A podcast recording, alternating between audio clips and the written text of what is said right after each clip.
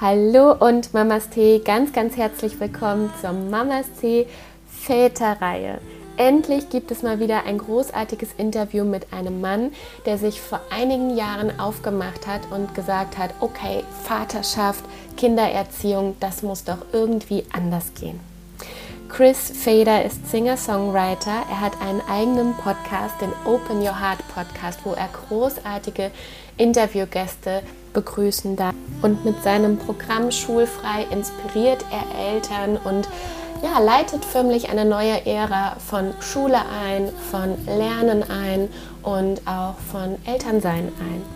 Und da ist er natürlich das allerbeste Vorbild, denn er hat zwei wundervolle Töchter, die er schulfrei erzieht und er gibt uns einen großartigen Einblick in seine Entwicklung als Mann, als Vater, wie Vaterschaft ihn verändert hat, wie es seine Sichtweise auf das klassische Schulsystem verändert hat und generell auch auf die Welt. Es ist ein so spannendes Interview mit ganz, ganz vielen Facetten und ich wünsche dir jetzt ganz, ganz viel Freude mit dieser Folge.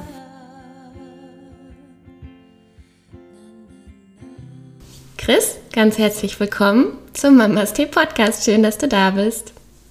Ja, ich freue mich riesig, Lisa. Ganz herzlichen Dank für die Einladung. Sehr, sehr gerne.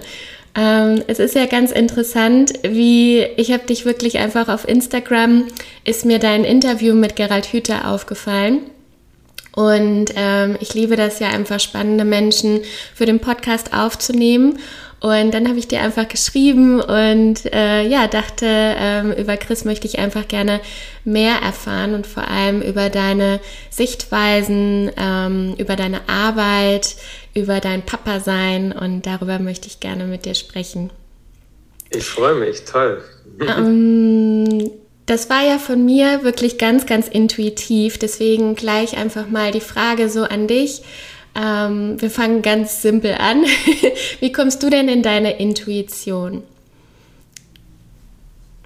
Wow, das ist eine, eine gute Frage ganz zu Beginn. Also tatsächlich würde ich sagen, ich war früher nicht so wirklich in meiner Intuition. Also ich bin da heute wo ganz anderes, wo ich viel stärker und viel schneller auch Dinge einfach wahrnehme. Also ich glaube generell ist die weibliche Intuition für mich wirklich so das Maß der Dinge. Also die haben so meinem Gefühl und meiner Beobachtung nach schon einen, irgendwie einen, einen besseren Zugang dazu. Also ist mal sehr natürlich verallgemeinert, aber das ist schon so, wo ich auch bei, bei mir sehe, ich habe meine Freundin jetzt so, ich habe meine beiden Töchter zu Hause, also viel weibliche Energie um mich herum. Und das ist schon echt beeindruckend, was die alles wahrnehmen und wie schnell die Dinge einfach auch intuitiv spüren. Mhm. Und ich glaube, das hat mich schon auch da wieder ein Stück weit zurückgebracht, ähm, einfach da mehr auch auf mein eigenes Gefühl wieder zu hören, auf meine eigene Intuition. Und ja, ich glaube, was, um das auf deine Frage zu versuchen zu antworten, ich glaube, es hat bei mir viel mit Loslassen zu tun, mit Loslassen von diesen alten Konditionierungen und Programmierungen und Vorstellungen, die einem so auferlegt werden im Laufe der Zeit der Kindheit, der Schulzeit und so weiter. Und da habe ich wirklich in den letzten fünf Jahren so viel verändert in meinem Leben. Mhm. Ich habe mein Leben eigentlich komplett umgekrempelt und habe einfach vieles davon losgelassen und gemerkt, hey, Moment mal, das, das bin eigentlich gar nicht ich, das passt eigentlich gar nicht zu mir und das passt vor allen Dingen auch nicht zu meinen Werten, die ich eigentlich tief in mir trage. Und das hat automatisch dazu geführt, dass ich auch wieder sehr in meine Intuition gekommen bin und wirklich einfach aus dem Gefühl heraus lebe und auch entscheide, also wirklich auch nach dem Herzen lebe. Das klingt immer so, ja, kann jeder sagen, aber ich glaube schon, ich mache das ziemlich. Also wir, wir entscheiden, oder handeln oft so, wo man, wo ich selber vom Verstand her sagen würde, hä, warum? Warum das jetzt? Das macht doch gar keinen Sinn. Aber es fühlt sich einfach mhm. richtig an in diesem Moment und ich weiß einfach, ich kann darauf vertrauen. Und im Nachhinein ist es selbst vom Verstand her dann klar, oh ja, okay, das, das deshalb habe ich so entschieden. Mhm. Ähm, und einfach diesem Gefühl wieder zuzuhören erstmal, dem Raum zu geben und dann auch zu vertrauen, ja, und sagen, ja, das, das hat schon einen Sinn, warum das sich jetzt so anfühlt. Und ja, das war ein Prozess, gar keine Frage, ähm, aber es ist einfach wundervoll, also wie sich unser Leben, mein Leben dadurch verändert hat, ähm, einfach wie viel mehr Harmonie reingekommen ist, wie viel mehr Fülle, mehr Freude, Leichtigkeit. Ah, wirklich, ich, ich bin so dankbar, heute da zu sein, wo ich bin. Und auch, auch für diesen Prozess, auch wenn es immer wieder natürlich an Hindernisse gestoßen ist und man ja durch auch gewisse Dinge durchgegangen ist, gar keine Frage, aber es hat sich so gelohnt und ich glaube, wir alle tragen das in uns und äh, da einfach wieder, wieder einen Zugang zu bekommen. Und genau bei mir war das eben so dieses, glaube ich, so dieses, erstmal dieses richtig auch radikale Loslassen von mhm diesem Alten irgendwo. Das hat erst eigentlich den Raum geschaffen, ja, das alles wieder sich entfalten zu lassen. Mhm. Wie kam das? Also ähm, du sagtest jetzt, in den letzten fünf Jahren hat sich einiges äh, gewandelt und du hast dein Leben umgekrempelt. Ähm, Gab es ein einschneidendes Erlebnis oder hast du irgendwie festgestellt, ähm, du warst so in einem Hamsterrad und hast festgestellt, nee, so geht es nicht weiter. Also was war so dein Weg ähm, hierhin?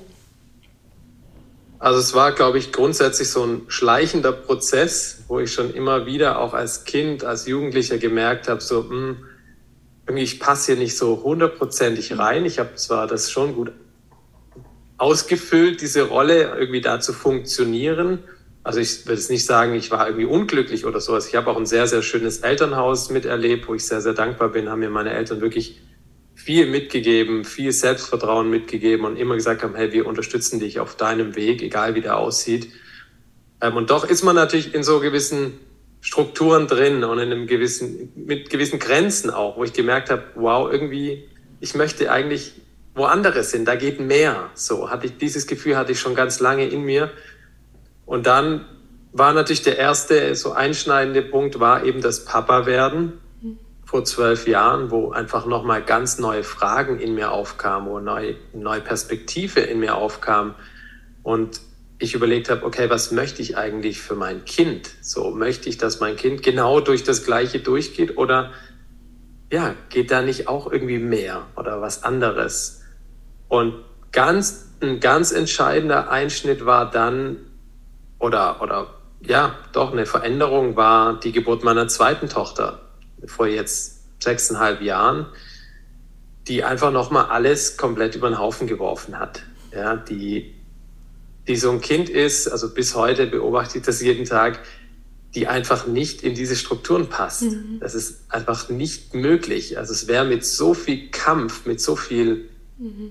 Leid, glaube ich, auch verbunden, dieses Kind überhaupt nur zu versuchen, da anpassungsfähig zu machen ich glaube, es würde nicht funktionieren, also gar keine Chance, aber allein der Versuch würde so viel Energie brauchen, würde auch unsere Beziehung so sehr aufs Spiel setzen, dass sie eigentlich so die große Einladung für uns war, dann zu sagen, hey, okay, jetzt los geht's, jetzt einfach mutig sein und unseren eigenen Weg beschreiten. So, und das haben wir dann damals getan, als sie ein Jahr alt war. Und ja, das war so der Beginn von dieser großen Transformation, würde mhm. ich sagen. Mhm. Ja. Wunderschön. Was waren deine Punkte, wo du gemerkt hast, also du sagtest ja eben, ne, ich habe irgendwie gemerkt, dass ich, dass ich anders bin und dass da irgendwie noch so mehr geht. Ähm, was wahrscheinlich auch so eine innere Stimme dann war, ne? wie so ein Ruf, wie so ein Drang irgendwie. Wo hast du gemerkt, ähm, gerade auch in Bezug auf auf Schule beispielsweise oder Job? Was waren so Schnittstellen oder Einschnitte, wo du gemerkt hast, hm, nee, das ist es nicht. Da, genau da denke ich, das, das muss doch irgendwie anders gehen. Also wo waren vielleicht auch deine mh, hm, Schmerzpunkte? Also ich bin in einem Umfeld groß geworden, wo schon auch so dieses Äußerliche und die ich sage mal, die Statussymbole und die, das Materielle einen gewissen Wert hatte. Und das habe ich noch nie kapiert. Das hat bei mir noch nie irgendwie, ist noch nie resoniert. Ich habe das auch nie verstanden, warum man da so, so viel ja, im Endeffekt auch für bezahlt, um dann mhm. nachher halt das schicke Haus zu haben oder Auto. Und wer das möchte, ich möchte das gar nicht bewerten an dieser Stelle, das ist auch völlig fein, aber ich habe gemerkt, mir bedeutet das nichts. Also ich, ich strebe eigentlich nach was ganz anderem in meinem Leben, aber das hatte in diesem Umfeld, in diesem Kontext irgendwie, hatte das gar keinen Wert und auch gar keinen Platz. Und ich habe gemerkt, so die Dinge, die mich eigentlich wirklich im Herzen berühren, nach denen ich mich sehne, und das ist also ein großes Thema davon ist eben frei zu sein, wirklich mich frei zu entfalten, frei das zu tun, was ich von Herzen gerne tun möchte. Das hat nicht funktioniert. Da bin ich eben sehr schnell an diese Grenzen gestoßen und gemerkt, wow, das, das geht hier gar nicht. Also mhm. bis zu einem gewissen Punkt und den habe ich auch ausgeschöpft. Ich habe mich selbstständig gemacht. Ich habe meine Leidenschaft gelebt, auch zum Beruf gemacht mit der Musik. Ich habe ein eigenes Studio mir gebaut und so. Und doch habe ich gemerkt, es, es hat halt irgendwo seine Grenzen. Und, und das hat mich natürlich so innerlich so ein bisschen unzufrieden gemacht, wo ich gemerkt habe, so wow, irgendwie, da muss noch mehr gehen, das kann nicht sein. Ja?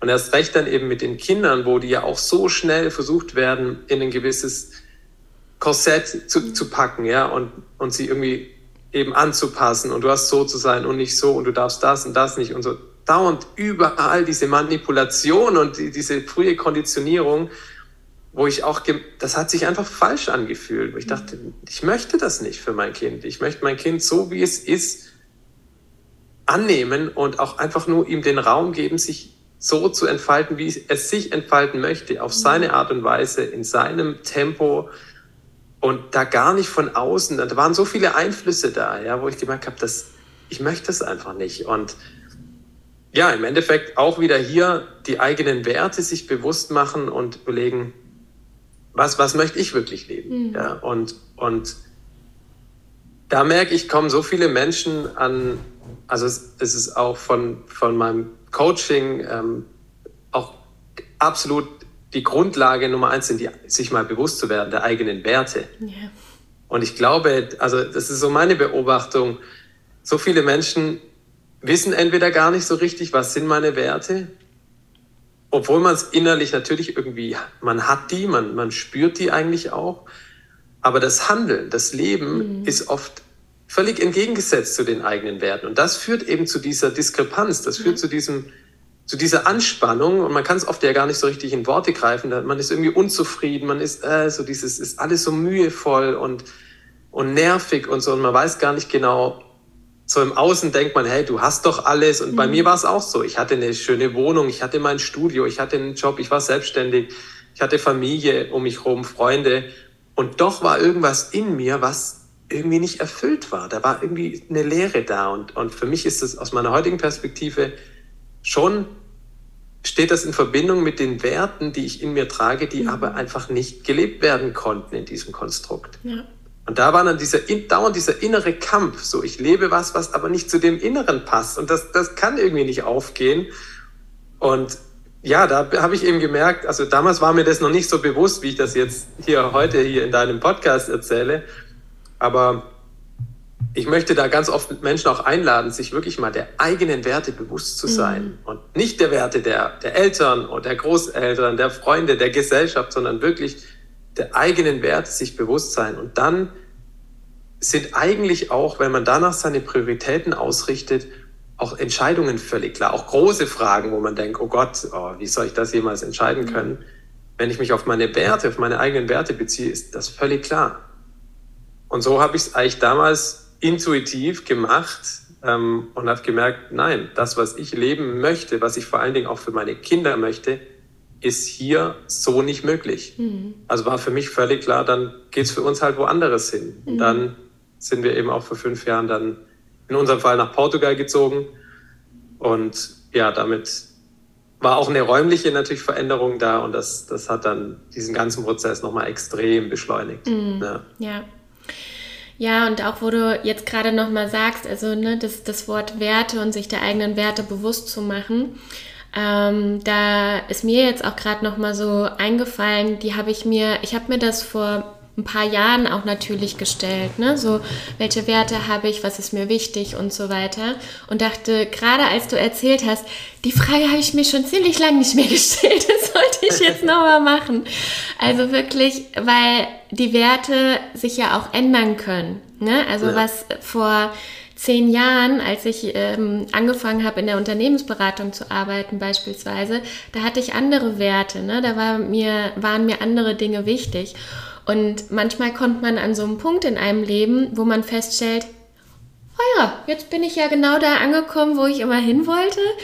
Hm, und jetzt? Ne? Und dann kam bei mir auch Selbstständigkeit und so weiter. Ne? Aber ja, genau das, was du sagst. Und gerade finde ich, wenn es darum geht, Partnerschaft, also in eine Beziehung zu gehen und dann auch Eltern zu werden. Also sich da auch der Werte bewusst zu werden und auch als Paar sich diese Fragen zu stellen. Was sind denn deine Werte? Und auch nochmal auch hin, zu hinterfragen, wenn dann heißt irgendwie Ehrlichkeit oder so, das kann ja was anderes für dich sein als für mich sein. Ne? Also was heißt denn jetzt Ehrlichkeit? Wie ehrlich dürfen wir miteinander umgehen? Ne? Und wie, wie wollen wir das leben und wie wollen wir das unseren Kindern weitergeben? Das finde ich auch nochmal so ganz wichtig zu dem Punkt Werte. Ja, voll. Auf jeden Fall. Hast du weil Werte ist auch manchmal äh, vielleicht für manche schwierig zu greifen. Ne? So Liebe, ist das jetzt ein Wert? Ehrlichkeit, ist das jetzt ein Wert? Wie hast, also hast du vielleicht einen Tipp, ähm, wie man damit anfangen kann? So für sich auch erstmal alleine, das ähm, für die HörerInnen, äh, die das jetzt auch hören, ähm, sich zu fragen, ah, okay, wie kann ich mir die Frage stellen? Wie gehe ich daran? Wie bist du rangegangen?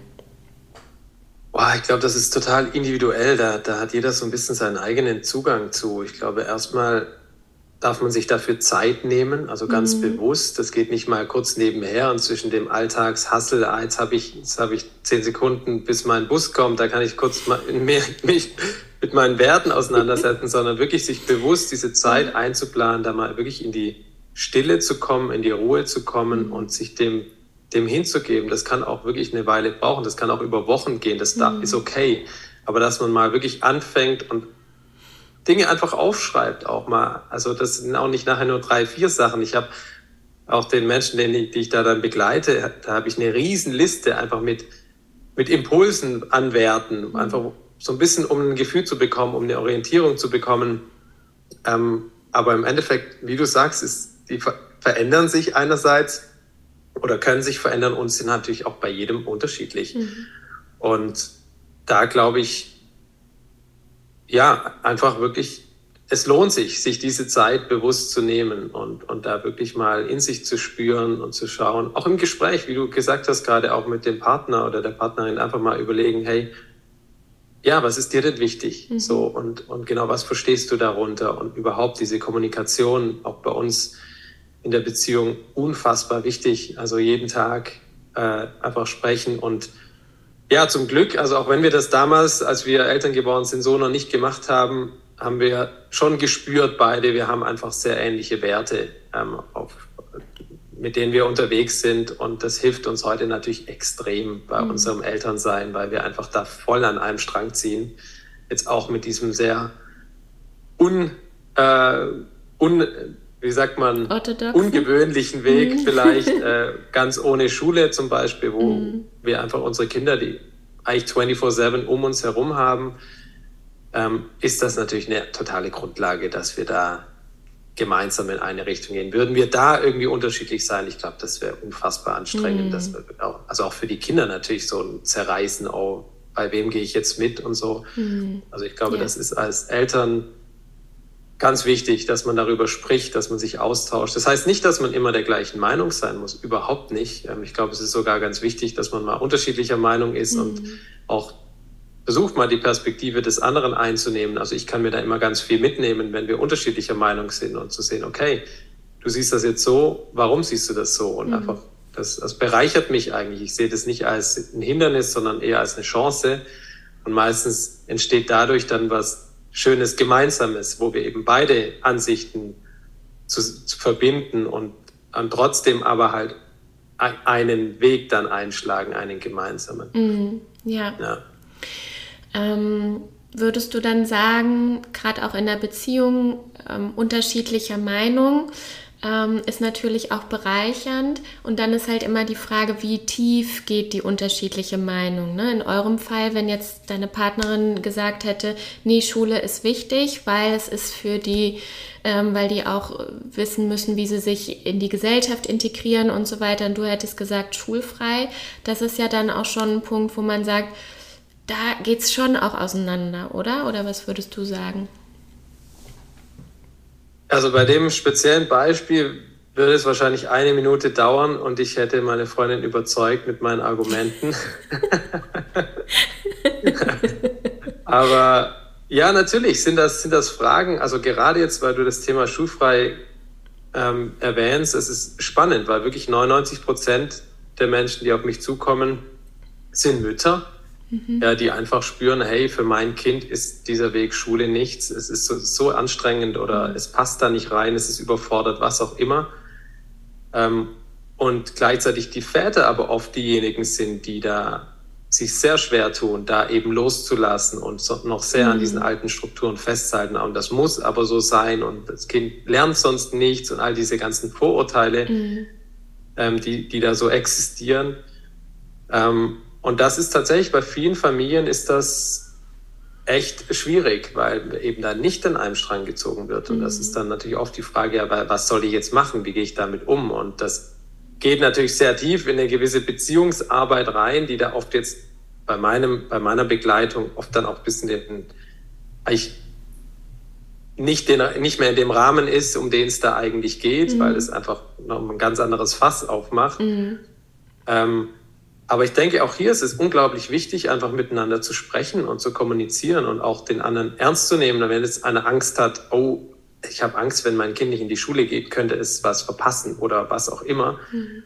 Das einfach ernst zu nehmen, sagen, okay, das ist irgendwie, da darf auch sein, diese Angst. Ja, und dann kann man drüber sprechen und dann gebe ich eben auch den Menschen viele, viele Argumente an die Hand, die in so Situationen einfach helfen, und eben auch eine gewisse Angst nehmen können und auch werden mit Sicherheit. Mhm. Ähm, aber klar, also ist das, ich glaube, Elternsein ist eine, eine große, große, man kann sagen, Challenge oder halt auch eine Riesenchance, auch als Paar zu wachsen. Mhm. Also ganz klar, auf jeden Fall. Weil viel, mhm. man kann sich da nicht hundertprozentig drauf vorbereiten. Das geht einfach nicht. Jedes Kind ist anders. Also wenn ich meine beiden Kinder miteinander vergleiche, die sind grundverschieden. Ja, also wir dachten so mit dem ersten Kind, ja, klar, wir haben schon sechs Jahre Erfahrung, dann kommt das zweite und bam, alles ist komplett anders. Also du kannst dich da gar nicht wirklich drauf vorbereiten und diese ganzen Fragen, die dann vielleicht auch aufkommen durch das Papa-Sein, durch das Mama-Sein, mhm. die, die, die kommen nicht wirklich davor auf, finde ich. Also da, selbst wenn du das in der Theorie behandeln würdest, würde dir nicht wirklich so wahnsinnig viel bringen. Natürlich macht es Sinn, wenn man die Möglichkeit hat und jetzt plant, ein Kind zu bekommen, sich vielleicht über so Fragen, wie möchten wir unser Kind begleiten und wie, ja, mhm. eben welche Werte liegen da zugrunde. Das ist sicherlich hilfreich. Aber vieles, glaube ich, kommt dann einfach. Wir werden da so ein bisschen mhm. reingeschmissen. Oder wie siehst du das? Mhm. Ja. Total. Also ich glaube, es gibt, ähm, ich glaube, dass es wichtig ist, sich persönlich vorzubereiten im Sinne von, was tut mir gut, wie komme ich gut, also wie kann ich meine komme ich gut in Kontakt mit mir, weil es wird herausfordernde Situationen geben, es wird Stimmen von außen geben. Gerade auch in der Schwangerschaft erlebe ich das einfach immer bei meinen Kundinnen. Ne? Wenn du als Frau das Gefühl hast, das ist alles tutti, alles, die Schwangerschaft läuft prima und dann bist du beim Arzt und da kommt eine Untersuchung, dann so, hm, ja, das könnte gefährlich werden und schwupps verfällt die Frau in ganz viele Sorgen und so weiter. Ne? Also, und da zu gucken, wie komme ich wieder gut im Balance, in, in Kontakt mit meiner Intuition, um eine richtige Entscheidung zu treffen, ob jetzt eingeleitet wird oder nicht, beispielsweise. Ne? Und, ähm, und ich glaube, das ist eine wichtige Vorbereitung. Und dann kann natürlich auch was kommt, ähm, Unsicherheiten mit, was weiß ich, mit dem Stillen ähm, oder ähm, Herausforderungen dann einfach, wenn das Kind größer wird. Ne, ich glaube, das ist immer ganz gut, weil du dann immer so deinen Anker hast oder den Anker der Partnerschaft, ne, um dann zu gucken, okay, wie gehen wir jetzt mit der Herausforderung um. Ja, ich glaube, das ist ja. wichtig. Ja, voll. Mhm. Mhm. Wie lebt ihr denn jetzt? Jetzt hast du schon ganz viel erzählt mit schulfrei und dass ihr nach Portugal gegangen seid. Ähm, vor unserem Start jetzt hier in die Folge hast du erzählt, dass du gerade aus dem See kommst. Ähm, wie lebt ihr? Was habt ihr euch ähm, erschaffen?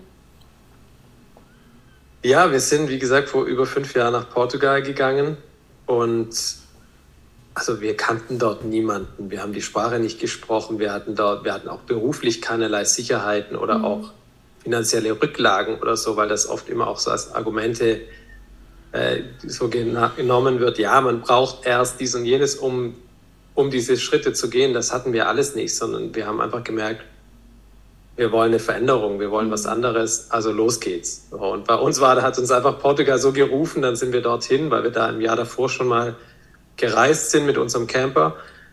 Und wie dann das Leben einem die Angebote gibt, das ist unbeschreiblich. Also was, was wir an Möglichkeiten hatten, wen wir kennengelernt haben, wie schnell wir Anschluss gefunden haben, die Kinder, wie schnell die Freunde gefunden hatten, mhm.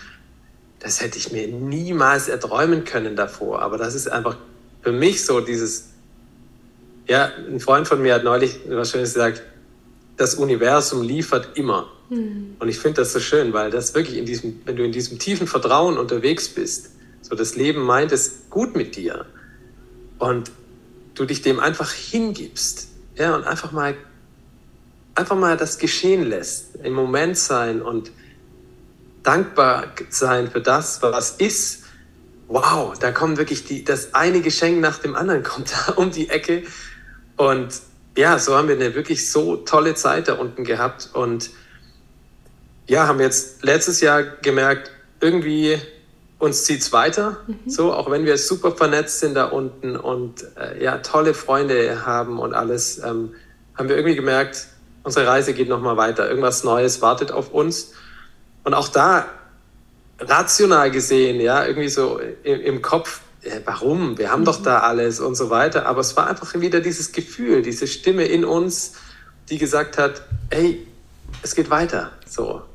Und dann, ja, haben wir uns einfach wieder auf den Weg gemacht, sind lange durch, durch Spanien gereist, haben dort viele, viele wieder wundervolle Erfahrungen sammeln dürfen, dort tolle Menschen getroffen und sind dann, ja, haben uns einfach treiben lassen, sind dann durch Italien, Frankreich, Italien, über Österreich sogar. Da habe ich auch wieder ganz tolle Menschen getroffen, auch die in meinem Podcast dann sogar zu Gast waren neulich. Und bis rüber nach Ungarn sind wir gereist mhm. und in Ungarn kam dann so, weil es von meiner Freundin schon seit sie klein ist, ein großer, großer Traum ist, mal in Schweden zu leben.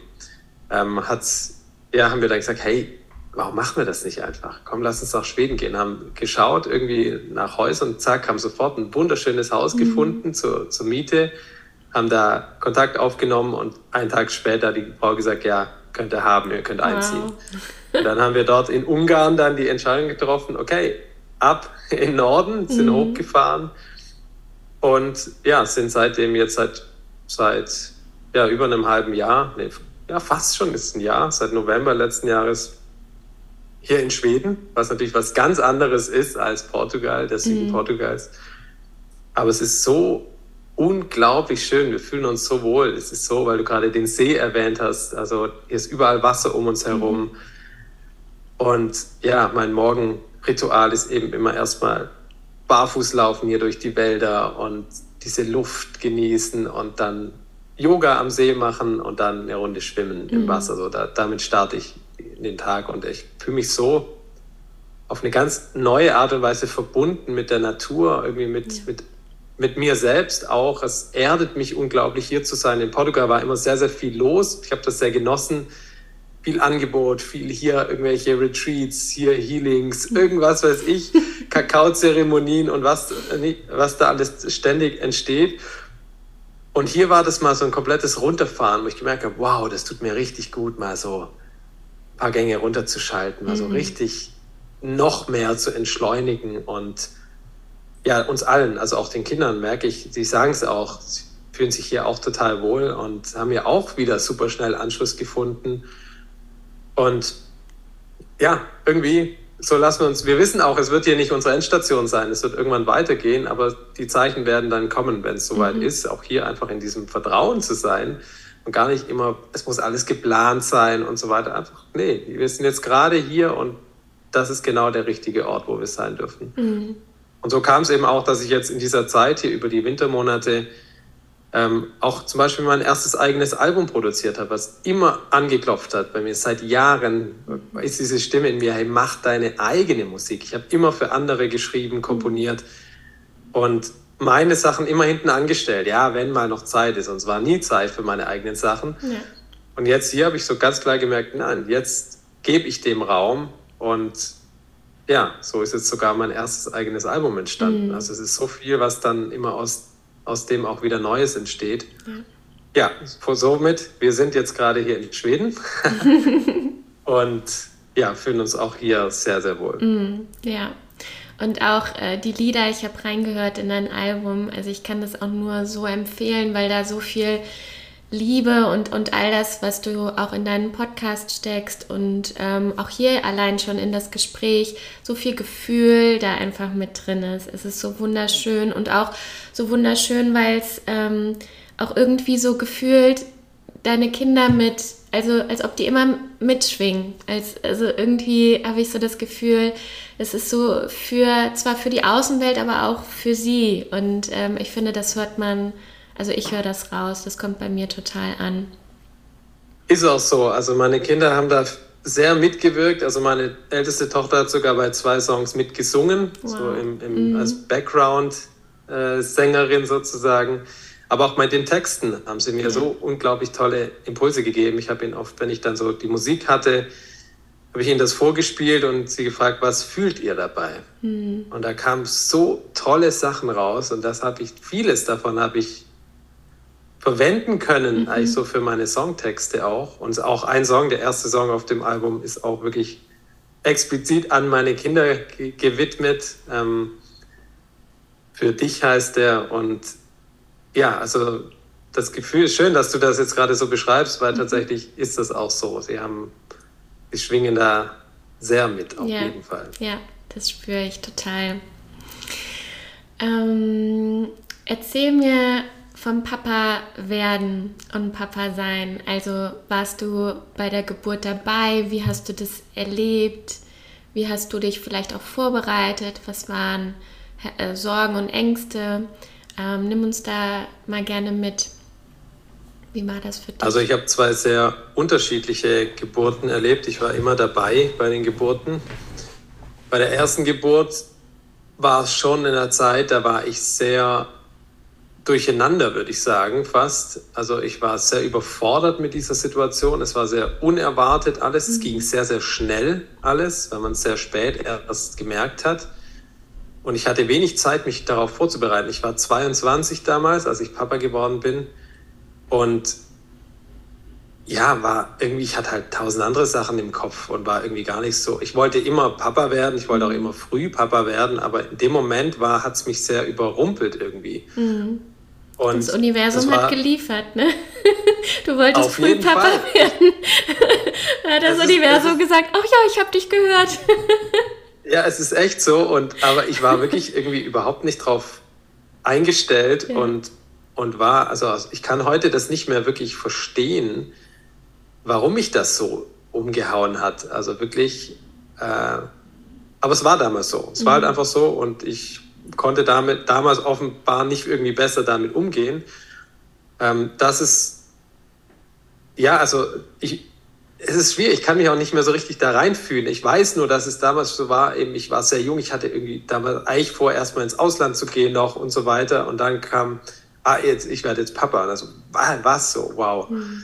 Ähm, und Trotzdem haben wir auch da einfach an einem Strang gezogen. Ich bin meiner Freundin unfassbar dankbar, wie sie, die, wie sie mich damals auch aufgefangen hat, ja, obwohl sie auch sehr gefordert war in dieser Zeit. Ähm, wie geduldig sie auch mit mir war. Mhm. Ja, also wie viel Liebe sie mir entgegengebracht hat. Einfach, die war einfach ja, bedingungslos, kann man sagen, wo sie wirklich auch hätte sagen können, hey Junge, pass mal auf und irgendwie, sie hätte mir auch Vorwürfe machen können oder sowas, weil ich nicht in der Art und Weise für sie da war, wie sie es wahrscheinlich gebraucht hätte damals.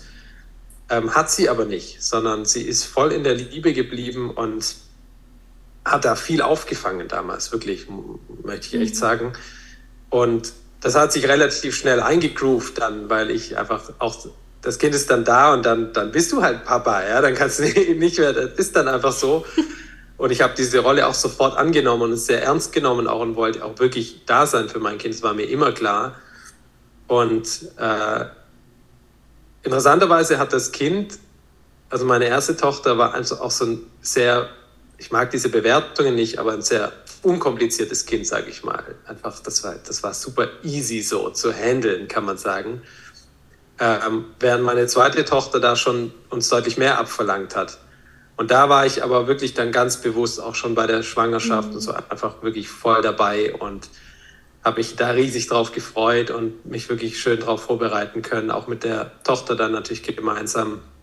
Und auch die Geburt war, war so typisch für sie, mega schnell. Also wir sind, ich weiß noch, um, um drei Uhr nachts haben wir das Haus verlassen. Ich meine, heute würden wir eh die Geburt auch zu Hause machen, mhm. ganz anders, aber damals sind wir dann noch ins Krankenhaus gegangen und um 3 Uhr sind wir aus dem Haus und 4.17 Uhr, glaube ich, war sie da. wow. Also es ging yeah. mega schnell, was bei yeah. ihr typisch ist. So, mm. zack, nicht ganz oder gar nicht so ungefähr. Yeah. Und da weiß ich noch, dieser Moment, dieses Kind im Arm zu halten, das ist, ich habe das so abgespeichert, so in meinen Zellen. Mhm. Das war, ich habe nichts um mich herum wahrgenommen. Es war einfach alles weg. Es war wie so, dass sich Raum und Zeit aufgelöst hat. Und es war einfach pure Liebe da. Ich weiß noch, dieses Kind im Arm. Jetzt schon, ich kriege schon Gänsehaut, wenn ich da, mich da reinversetze an, wieder. Ja. Ist, ich habe das so abgespeichert, diesen Moment, weil da war einfach, da war kein Raum für irgendwas anderes. Da war nicht mhm. mal Raum für irgendeinen Gedanke. Da war einfach diese pure Verbindung in Liebe war da. Mhm. Und das hat sich, das war vielleicht nur ein paar Sekunden, aber für mich hat sich das wie Ewigkeit angefühlt. Und bis heute versetze ich mich so oft noch in diesen Moment rein. Ähm, also das war, ja, ja, sehr, sehr berührend auf jeden Fall. Und ich bin sehr dankbar, da auch so, so intensiv dabei sein, gewesen zu sein. Mhm. Ähm, auch die, die Frau natürlich einfach zu unterstützen bei der Geburt und das einfach mitzuerleben. Das ist so ein magischer Moment, das ist so besonders, wirklich, äh, dass ja, ich dankbar bin, dass ich bei beiden Geburten auch mit dabei war, auf mhm. jeden Fall. Ja, auch total schön, dass du nochmal die Chance bekommen hast, ähm, das nochmal anders auch zu erleben, ne, als jetzt die erste Schwangerschaft und die erste Geburt. Angenommen, ja. es hört jetzt ein werdender Papa zu der vielleicht ähnlich wie du gerade überfordert ist mit der Situation und, und eigentlich andere Pläne hatte für sich und vielleicht auch für, für die Partnerin. Ähm, aus deiner Sicht heute, was würdest du deinem früheren Ich oder diesem, diesem werdenden Papa raten? Was gibst du ihm mit? Also erstmal, du schaffst das, ganz klar man hat dann viele Zweifel und was bei mir interessant war, mein Umfeld hat mich bestärkt in diesen Zweifeln. Hm. Da waren kaum einer war da dabei, ich sagte, hey, klar, Mann, du machst es, ihr packt das doch gar, ist doch gar kein Problem, mhm. sondern es war eher so, oh ja, oh und shit und ah. So diese Angst wurde eigentlich nur verstärkt.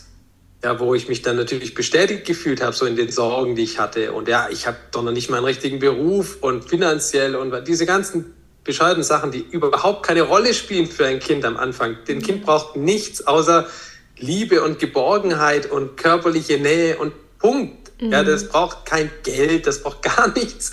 Ja, und äh, das wirklich, ähm, ja, da habe ich mich schon nochmal sehr verunsichern lassen, so im, im, im, im Rückblick.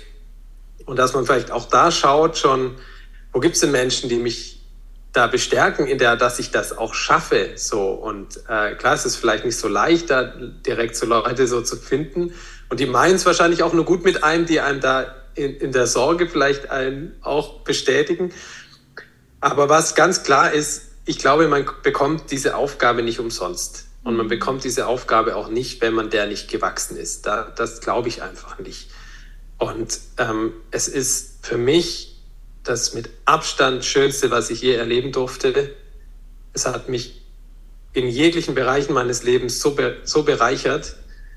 Und ich bin so, so dankbar. Auch damals, ich war 22, ähm, ja, und wie gesagt, die Lebensumstände waren völlig unpassend. So, und ich hatte ganz andere Pläne und Vorstellungen.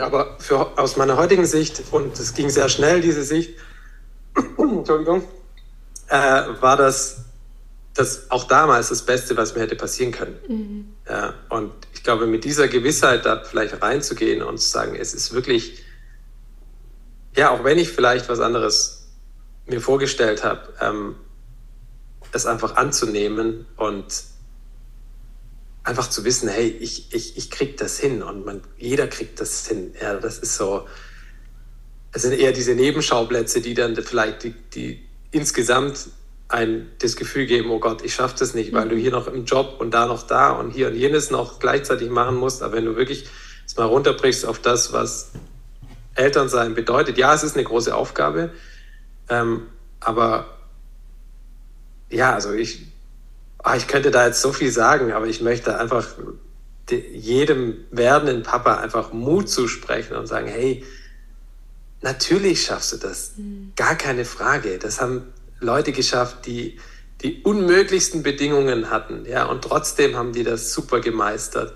Und wie gesagt, es ist auch für dich selbst ein so,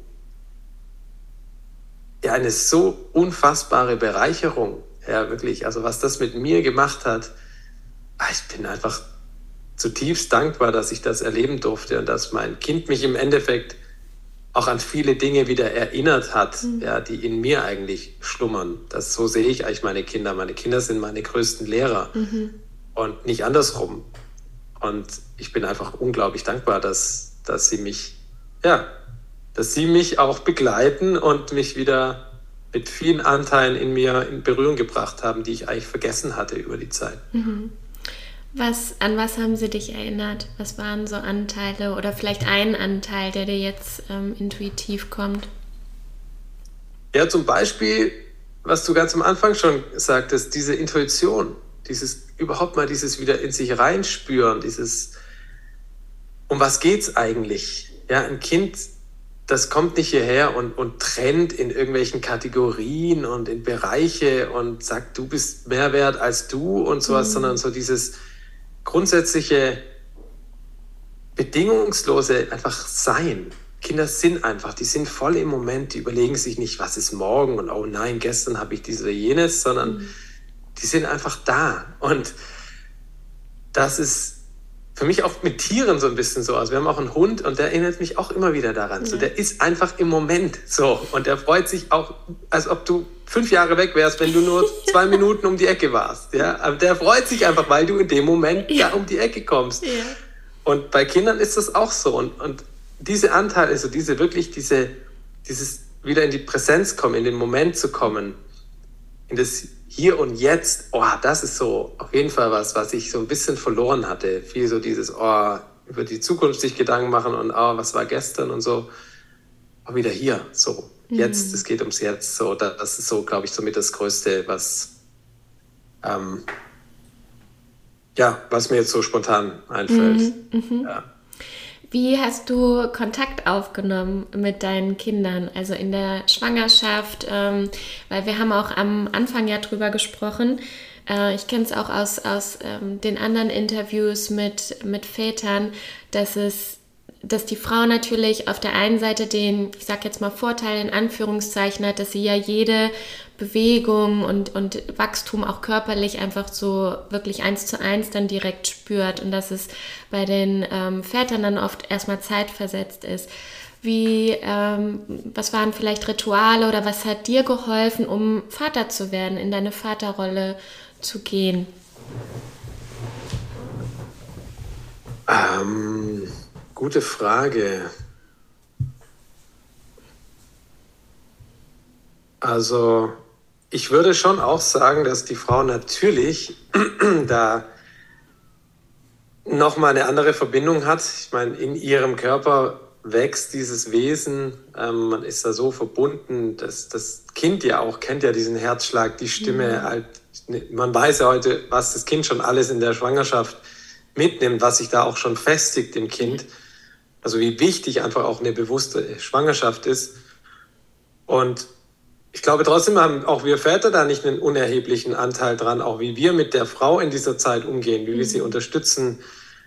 Ähm, ja, ich sehe immer noch, auch in meinem Bekanntenkreis, so viele werdende Mütter, die einfach immer noch versuchen, trotz im siebten, achten Monat irgendwie mhm. mega zu funktionieren und hier noch Business und da noch alles Mögliche, wo ich denke, hey, Mama, du machst, du, du leistest hier gerade Unglaubliches, ja, und dass wir auch die, diese Wertschätzung als Väter, als Männer den Frauen entgegenbringen und das anerkennen und das überhaupt mal sehen, was da gerade Unfassbares geleistet mhm. wird von der Frau.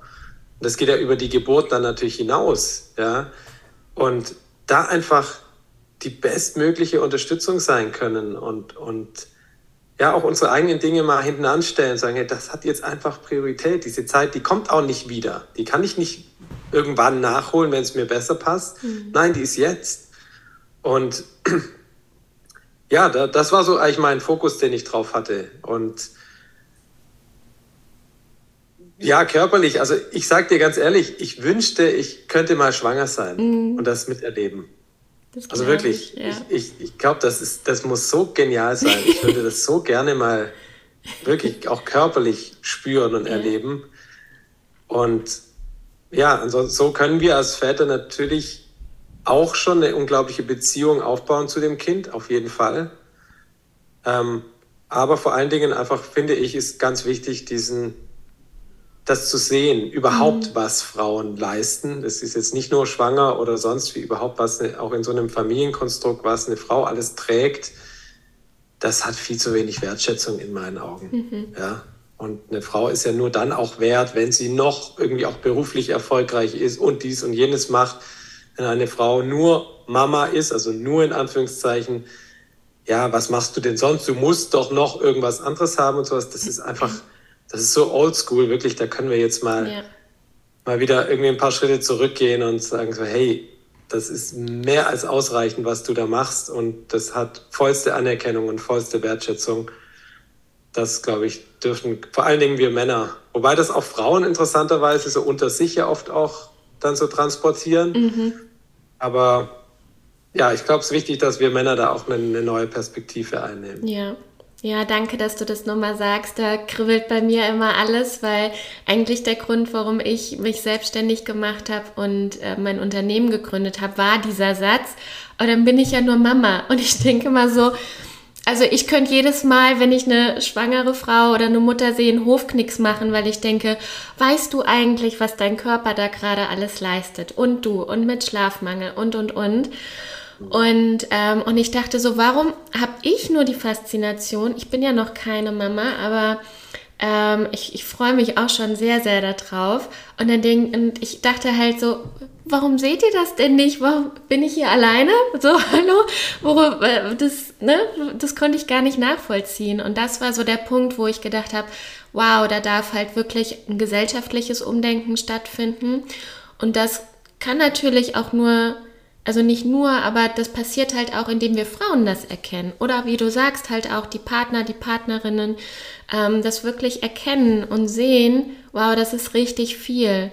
Und auch nicht ähm, im Unternehmen beispielsweise. Ne? Ich weiß noch, als in meinem Unternehmen war dann so, ja, die ist schwanger, das ist jetzt, ach Mensch, ne? Und dann kam es ein Augenrollen und so weiter, ne? Und wo ich dann auch gedacht habe, oh krass, so wird Schwangerschaft in Unternehmen gesehen und jetzt geht es mir darum, das sichtbar zu machen. So, wow, welche Skills erlangen beide, sowohl Väter als auch Mütter, durchs Elternsein.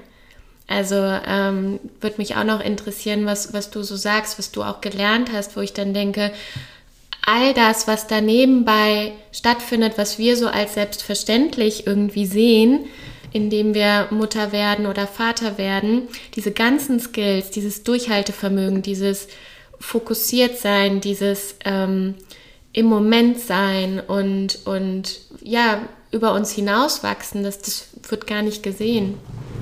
Wie siehst du das? Auf jeden Fall. Also ich glaube, es braucht da dringend ein gesellschaftliches, wie du es gesagt hast, Umdenken, allgemein was Familie angeht. Also ja. Familie ist immer so ein Nebenprodukt oder gerade Kinder, wie du gesagt hast, sind ja. immer so ein bisschen lästig und nervig. So, okay, die sind halt irgendwie da, aber stören eigentlich immer nur. Mhm. Ja und sind im Weg und sowas, ja. dass wir die endlich mal wieder in den Mittelpunkt der Gesellschaft rücken, weil das, ey, wir alle waren mal Kinder. Warum können, wieso haben wir das alle vergessen, wie mhm. wir uns als Kinder gefühlt haben? Ja, und die Kinder bilden unsere Zukunft. Ja, das werden die sein, die hier mal Gesetze machen und was weiß ich was, die diese Erde mitbestimmen, das Miteinander ja. mitbestimmen.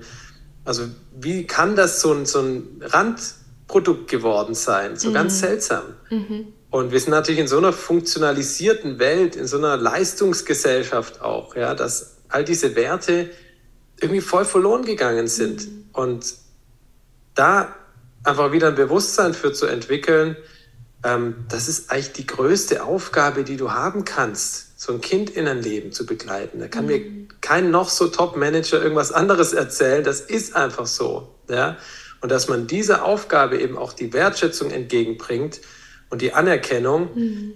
Ähm, natürlich gibt es zum Glück immer mehr Menschen, die es trotzdem machen, auch wenn sie die Wertschätzung und Anerkennung im Außen nicht bekommen, die einfach merken, hey, das ist meine Aufgabe. Auch Mütter, die einfach sagen, hey, das ist jetzt meine Aufgabe, ist Mama sein und da muss nicht noch nebenher zehn andere Sachen ja. äh, passieren.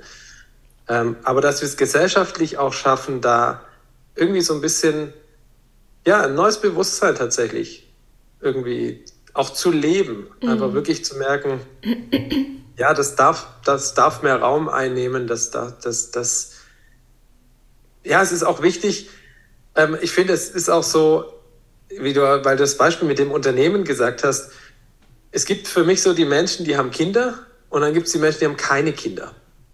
Und das ist dann so krass getrennt. Also die, die mhm. keine Kinder haben, haben auch mit Kindern nichts zu tun. Mhm. Die wollen dann. Das ist dann auch, wenn du mal auf Treffen bist oder sowas. Ich erinnere mich da noch, als wir in Deutschland gelebt haben, gehst irgendwo hin. Wenn ein Kind dabei war, war das ein bisschen nervig. So, ja. ist ein Kind dabei. Wir wollen doch jetzt eigentlich gerade ein Gespräch führen. Dann kommt da, krätscht da ein Kind dazwischen und sowas. Und schon ist da irgendwie Unverständnis da und so, so geseufzt und was weiß ich was. Also, dass die Menschen, die keine Kinder haben, irgendwie auch gar nichts mit Kindern zu tun haben wollen. Mhm. Und wir vergessen dabei aber, dass wir alle zusammen, egal ob Kinder oder nicht Kinder haben, die Gesellschaft bilden, in der das Kind groß wird. Ja. ja. und dass wir also so grundsätzlich, es geht jetzt gar nicht immer nur an Eltern, sondern eben auch oder vielleicht gerade an Leute, die keine Kinder haben, die genauso wichtig sind, die genauso Vorbilder sind für unsere Kinder. Und dass wir einfach so, ja, es hoffentlich gesellschaftlich schaffen, das wieder irgendwie in den Mittelpunkt zu rücken und dem einen ganz, einen ganz anderen Wert zuzuschreiben. Mhm. Das ist mein, mein großer Wunsch auf jeden Fall. Ich fühle das so sehr. Ich, das ist einfach so ein, ein Thema, was für mich so, so ganz viel Herz und wo so ganz, ganz viel Energie einfach auch da ist, weil ähm, für mich ist es auch die Arbeit mit, mit Müttern so sinnstiftend, weil ich immer denke, wenn sie in einem guten Zustand ist, dann überträgt sich das gerade in der Schwangerschaft auch aufs Baby und, ähm, und dann auch auf die Kinder und auf, auf uns alle. Weil, wie du gesagt hast, die Kinder, ähm, das sind diejenigen, die dann schauen, mit dem Klimawandel umzugehen, mit unserer Erde, mit unserer Mutter Erde, die so viel gibt für uns ne? und, und der wir ähm, so viel abverlangen. Das sind diejenigen, die unsere Zukunft halt auch einfach in der Hand haben. Und deswegen ist es für mich so sinnstiftend, weil ich die Kette halt dann einfach sehe. Ne? Also die Arbeit dann mit Müttern oder mit Eltern, die das dann an ihre Kinder, ihre, ihres ja, dieses bei sich sein, dieses mit sich verbunden sein, mit der Natur in Verbindung gehen, die das dann weitergeben an die Kinder, die dann einfach groß werden und dementsprechend die Jobs wählen oder ähm, sich wohltätig ähm, betätigen und so weiter. Das ist für mich so wertvoll. Ja, deswegen fühle ich, ich sehr. Ich stimme dir da so zu, weil auch das ist so meine große Motivation bei meinem Coaching, wirklich ja auch nachhaltig, langfristig was zu, zu verändern. Ja. Weil es gibt so viele Menschen, immer mehr zum Glück, die irgendwie merken, wow, so wie es im Moment läuft, funktioniert es irgendwie nicht. Es braucht Veränderung, ganz dringend sogar. Mhm. Aber irgendwie nicht in der Lage sind, selber was zu verändern, sondern in so einem Wartemodus sind mhm. und irgendwie, also Beispiel Schule, so viele Menschen, die merken, wow, das, das bringt mein Kind voll von seinem Weg ab. Ja, das wird so, so angepasst, so gestutzt. Die Flügel ja. werden jeden Tag kleiner gemacht. Ja. ja.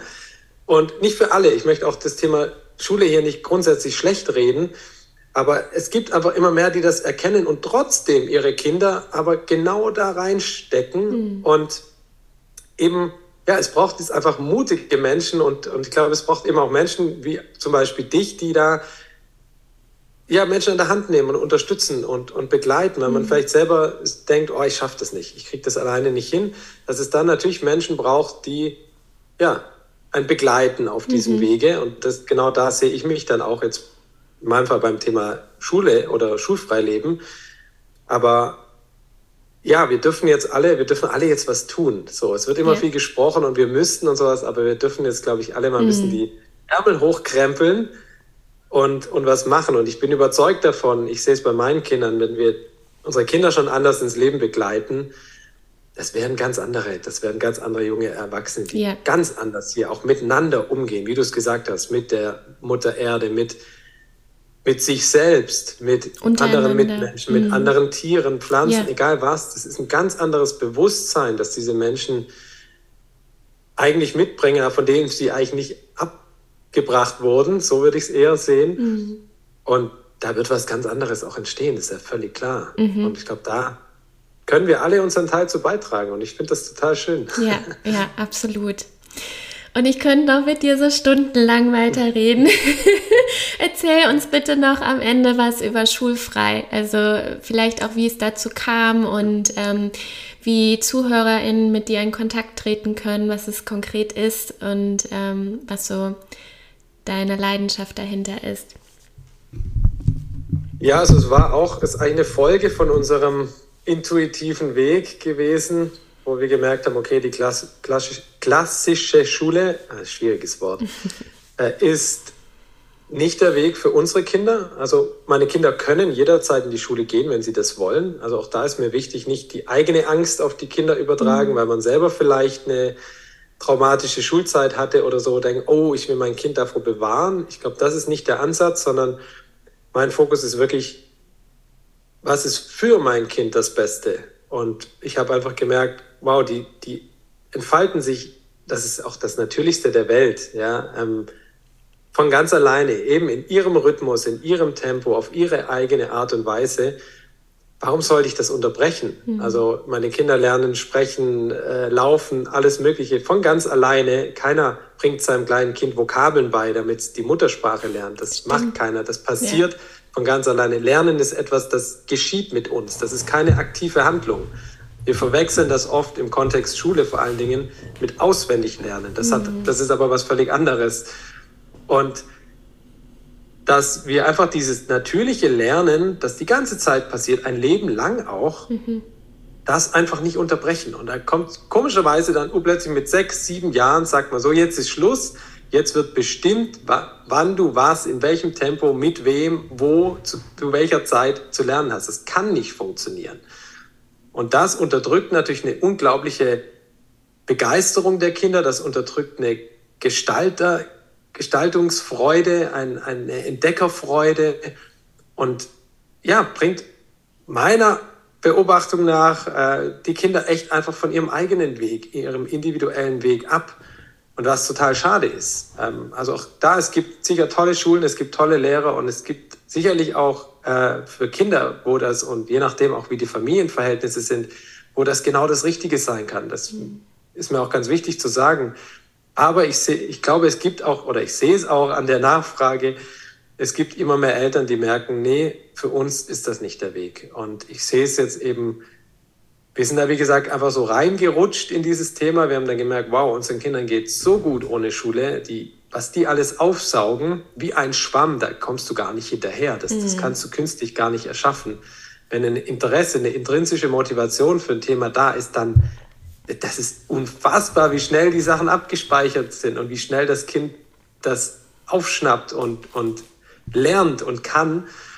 Und das ist eigentlich alles, was ich mache. Also ich, wir machen auch kein Homeschooling, auch wichtig, das ist was ganz anderes. Mhm. Ähm, ich werde auch immer wieder gefragt, ja, wie, wann macht ihr denn dann Unterricht und sowas? Machen wir gar nicht. Wir lassen die Kinder einfach sich frei entfalten. Und da sind so viele Bereiche abgedeckt. Jeden Tag kommen neue hinzu. Und es ist sehr, sehr beeindruckend, wirklich. Und ich, ich würde das jetzt nicht so überzeugend und auch begeisternd weitergeben, wenn ich das nicht jeden Tag genauso erleben würde. Und ja, deswegen auch da, es ist eigentlich so einfach, ja, wenn wir in dieser Haltung des Vertrauens sind, auch den Kindern gegenüber, da braucht es nichts von außen, da braucht es kein Ziehen, kein Erziehen, es braucht kein Unterrichten, ja, mhm. also die Worte sagen ja schon ganz viel, oder hier irgendwie ein in eine Richtung drängen oder hier noch ein bisschen Druck und hier noch ein bisschen Stress, es braucht alles nicht, sondern es darf einfach nur dieser Raum da sein, und der wird von den Kindern von ganz alleine gefüllt. Natürlich braucht es eine gewisse Begleitung und auch eine gewisse Struktur auch. Das ist ganz mhm. wichtig. Das gibt Kindern ganz, ganz viel Halt. Ähm, oder eine Orientierung vielleicht viel mehr, aber das war es eigentlich. Das ist, ist mhm. total entspannend, weil viele denken dann, Gott, ich kann das nicht niemals, wie soll ich denn den Stoff vermitteln und ja. sowas. Das ist aber nicht das, was ich unter Schulfreileben verstehe, sondern mhm. ähm, aber wirklich dem Kind diese Freiheit geben. Und das finde ich ihr Recht, hier frei zu sein. Mhm. Und ja, ich könnte jetzt wahrscheinlich drei Tage durchsprechen über dieses Thema, weil es so viele Bereiche abdeckt. Aber im Endeffekt sehe ich einfach bei meinen Kindern und jeder, der auch bei uns zu Besuch ist, bestätigt das. Es ist unglaublich, was die wissen, was die können, welche Begeisterung die haben, welche Neugierde die haben. Mhm für die unterschiedlichsten Bereiche und einfach was da entsteht. So, das ist das. Für mich ist das das Natürlichste der Welt. Wir sind da einfach nur so von abgekommen mhm. und haben so das Vertrauen verloren in unsere Kinder, dass unsere Kinder genau wissen, wie ihr Weg aussieht und auch diesen Weg, alles auch sammeln auf diesem Weg, was sie auch brauchen werden für ihren Weg, ihren zukünftigen Weg. Ähm, und deswegen ist es es braucht, es ist viel auch eigene Arbeit natürlich, von den eigenen Vorstellungen mhm. loszulassen und wie ein Kind zu sein hat, wie es sich zu benehmen hat, was es zu welchem Zeitpunkt zu können hat und so weiter. Es hat viel auch hier wieder mit Loslassen zu tun. Aber wenn man mal an diesem Punkt ist, dann, wow, dann merkt man so, wow, das ist so entspannt. Also wenn ich so mhm. höre, immer Familien, die ihre Kinder in die Schule schicken, und wie viel Drama das mit sich bringt, was da für Stress da ist. Ob allein nur zum Beispiel eine Kleinigkeit, ein Kind morgens zu wecken. Das war bei mir die Katastrophe. Yeah. Ich habe es gehasst, morgens mhm. geweckt zu werden. Und für mich ist es das Unnatürlichste überhaupt, ein schlafendes Kind zu wecken. Mhm. Ja, also schon, also da sind wir wieder bei den Werten. Das, mhm. das passt nicht mit meinen Werten. Also ist für mich auch die Entscheidung, ob Schule oder nicht Schule, eigentlich schon gegessen. Das ist gar mhm. keine Frage mehr. Ja? Außer mein Kind sagt jetzt, ich möchte da unbedingt hin. Da, natürlich darfst du hingehen. Aber ja, es sind so viele Dinge, die, die bei uns gar, kein, gar keinen Raum haben, mhm. weil, und somit ist alles so harmonisch und so friedlich ja. und so voller Leichtigkeit alles passiert. Und mhm. das, oh, das, das macht natürlich auch was mit dir. Es macht natürlich mit so einer ganzen, einer ganzen Familie unglaublich viel. Mhm. Ja? Aber diese ganzen Stressfaktoren, die da von außen kommen, wenn die nicht da sind, das ist ja. einfach Wahnsinn, ja. was, das, was das macht. Und ja, wie gesagt, meine Kinder bestätigen es mir jeden Tag. Sie sagen jeden Tag mehrfach, hey Papa, ich bin das glücklichste Kind auf der ganzen mhm. Welt. Und wenn du das hörst von deinem Kind mehrmals am Tag mit strahlenden Augen, ja, was willst du mehr? Also mhm. da, glaube ich, kannst du nicht so komplett verkehrt unterwegs sein. Mhm.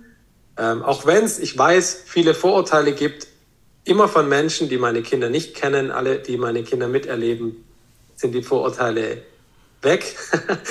ähm, und das ist okay, auch hier, auch das darf sein. Und das, da gibt es viele eigene Ängste natürlich, die da hochkommen. Und da, weil du auch gefragt hattest, höre ich einfach gerade den starken Ruf, Menschen an, an der Hand zu nehmen und zu sagen, hey, du schaffst das. Wenn du mhm. spürst, das ist für dein Kind, für euch als Familie der Weg, ganz ohne Schule zu leben. Egal wo du lebst, das kann auch in Deutschland sein. Auch da kenne ich so viele Familien mittlerweile, die trotz der Schulpflicht ohne, ganz ohne Schule leben. Es ist möglich. Mhm. Ähm, ja, da dürfen Sie herzlich natürlich auf mich zukommen und mit Kontakt mit mir aufnehmen. Da habe ich ein auch sehr umfangreiches, sechsmonatiges, eine Begleitung, ähm, ein sehr umfangreiches Programm, sage ich mal, einen Kurs äh, kreiert, ja, der da wirklich am Fundament ansetzt, dass man wirklich, dass es auf guten Füßen steht und dann ja, darf alles sich entfalten. Mhm. Äh, das ist, es macht extrem Freude, da, da Menschen an der Hand zu nehmen und zu sehen, was da entsteht. Vor allen Dingen bei den Kindern. Das yeah. ist natürlich immer mein Fokus, indem die dann die Eltern mir sagen, hey, so nach sechs Monaten, wow, mein Kind ist nicht wieder zu erkennen, das mhm. ist wie ausgewechselt, das hat auf einmal wieder Interesse, das hat eine Neugierde, das hat eine Begeisterung, mhm. ähm, das spielt wieder richtig, das ist, interessiert sich für Dinge und ja, es blüht richtig auf. Das ist schon, das macht schon was mit einem irgendwie, ja. das so, das so zu hören. Ja, total. Und motiviert natürlich zusätzlich. Ja. ja, und wenn du halt auch sagst, dass sich gerade in der Familie, das ist ja auch so im, im Systemischen, ne, dass wenn du an einem Strang ziehst, dass das halt Auswirkungen auf die anderen Stränge hat. Und äh, so ist es in der Familie dann ja auch, ne, wenn das Kind auch nochmal ganz anders gesehen wird überträgt sich das ja auch auf die Familie. Also da, da steckt ja so viel dahinter, auch dass wir, wie du selbst auch gesagt hast, dass deine Kinder deine größten LehrerInnen sind. Ne? Also das ist das, das ja auch, weil jedes Mal, wenn ich ein Kind sehe, versuche ich immer auch irgendwie von ihm zu lernen oder ähm, mit ihm ja zu kommunizieren und zu gucken, okay, was willst du mir sagen, wie sieht's die Dinge und so weiter. Ne? Also ähm, dieses von oben herab und, und äh, ich, ich weiß jetzt, wie jeder Hase läuft oder sowas.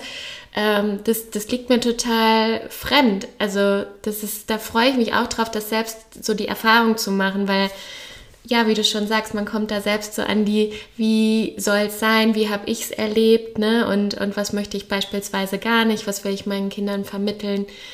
Ähm, und auch nochmal zu dem Punkt Lernen, weil wir lernen es ja so, Leben ist lebenslanges Lernen.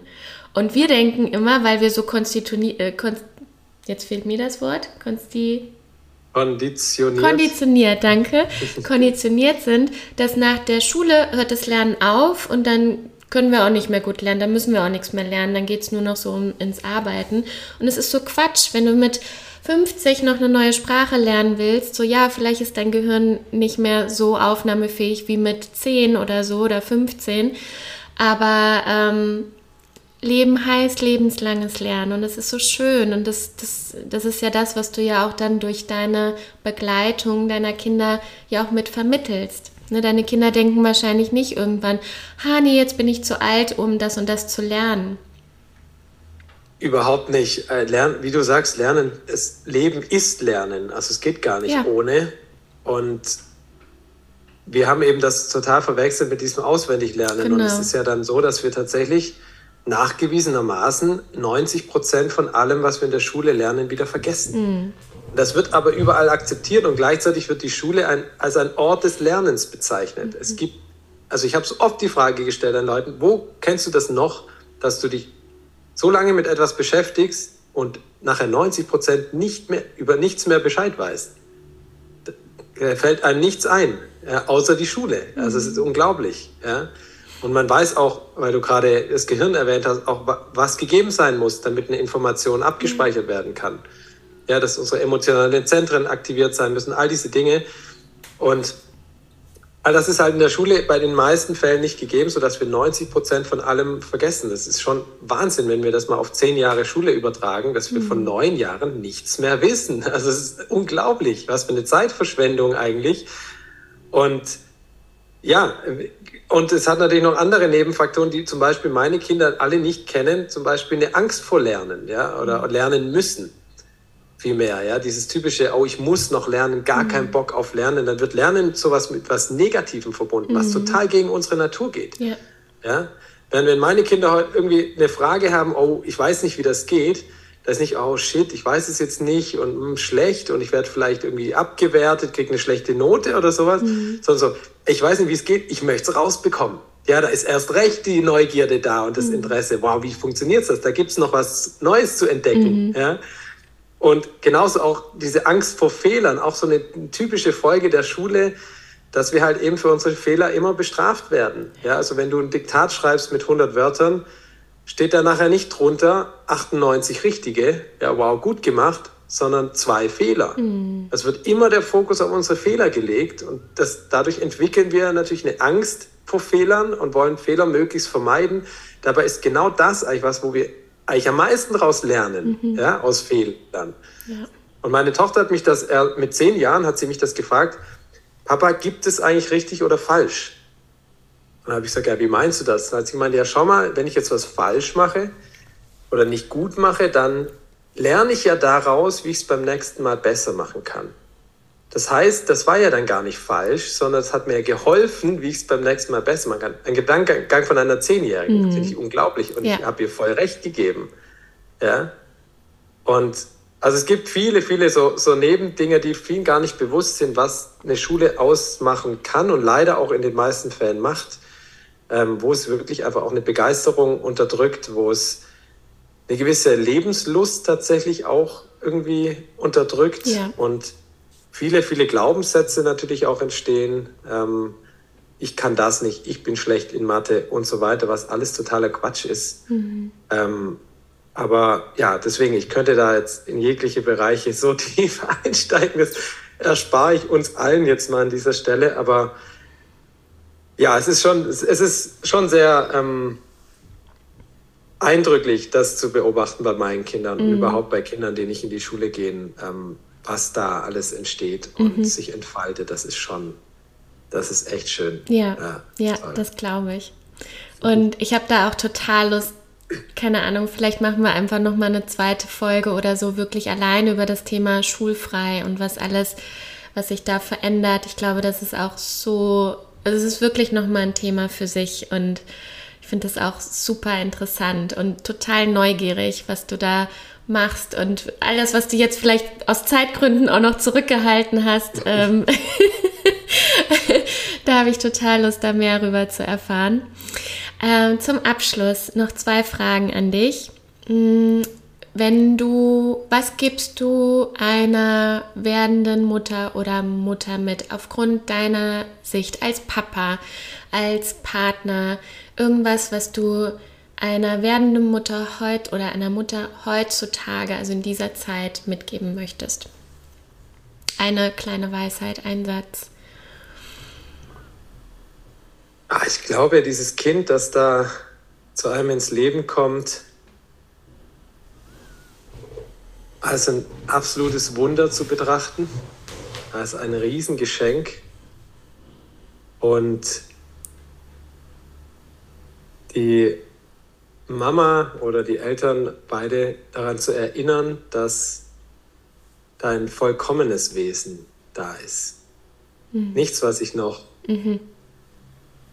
eben erziehen muss, was ich befüllen muss mit irgendwelchen Dingen, ja. Sondern da ist ein vollständiges Wesen da äh, und eigentlich diesem Kind eben, wie ich es auch lebe, wirklich diesen Raum, einfach nur diese, diesen Raum zu geben, diese Geborgenheit, diese Sicherheit, diese Liebe, diese bedingungslose Liebe, von der wir immer sprechen, aber doch immer irgendwo Bedingungen setzen. Ja? Ich liebe dich dann vielleicht doch mehr, wenn du mhm. endlich mal schläfst und wenn du nicht so viel schreist und all diese Dinge. Das ist nicht bedingungslose Liebe. Mhm. Sondern das Kind genau so zu nehmen, wie es ist, es genauso zu lieben, wie es ist, zu jeder Zeit. Und alles andere wird eh entstehen. Mhm. So.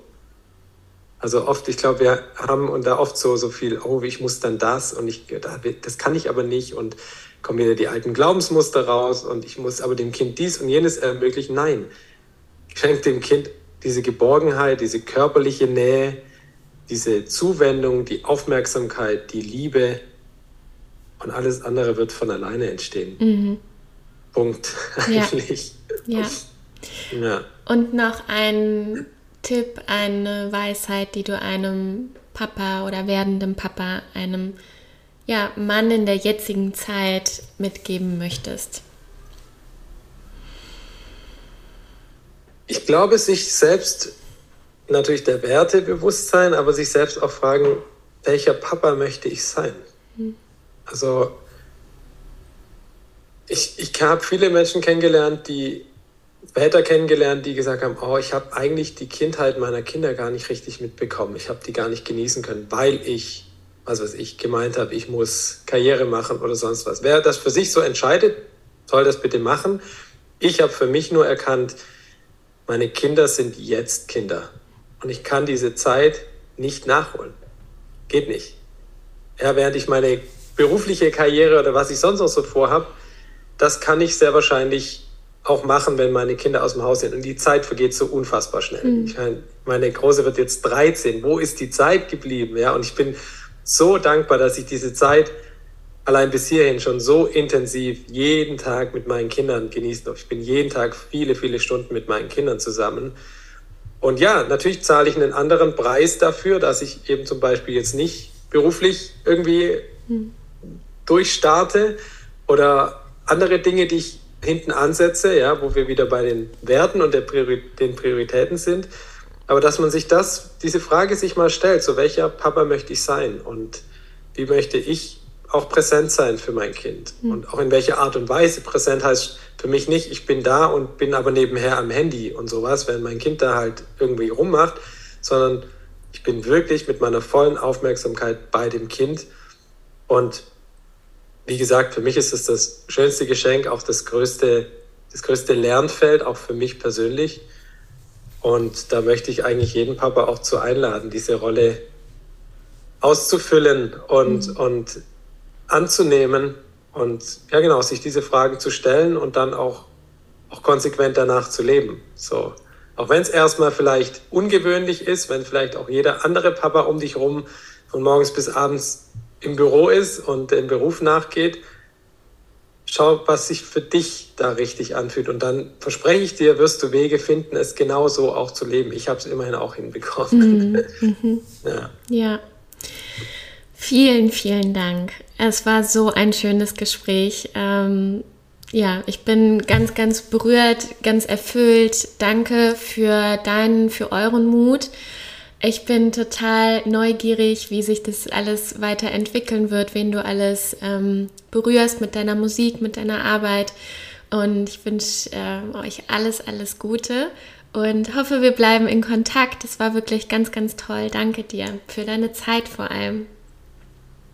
Ich danke dir. Es war ein sehr, sehr, sehr schönes Gespräch, einen schönen, sehr geborgenen, liebevollen Rahmen, den auch du hier schaffst und hältst. Also hat mir viel Freude gemacht. Mhm. Danke dir. Sehr, sehr gerne. ich hoffe sehr, dass dir die Folge mit Chris gefallen hat.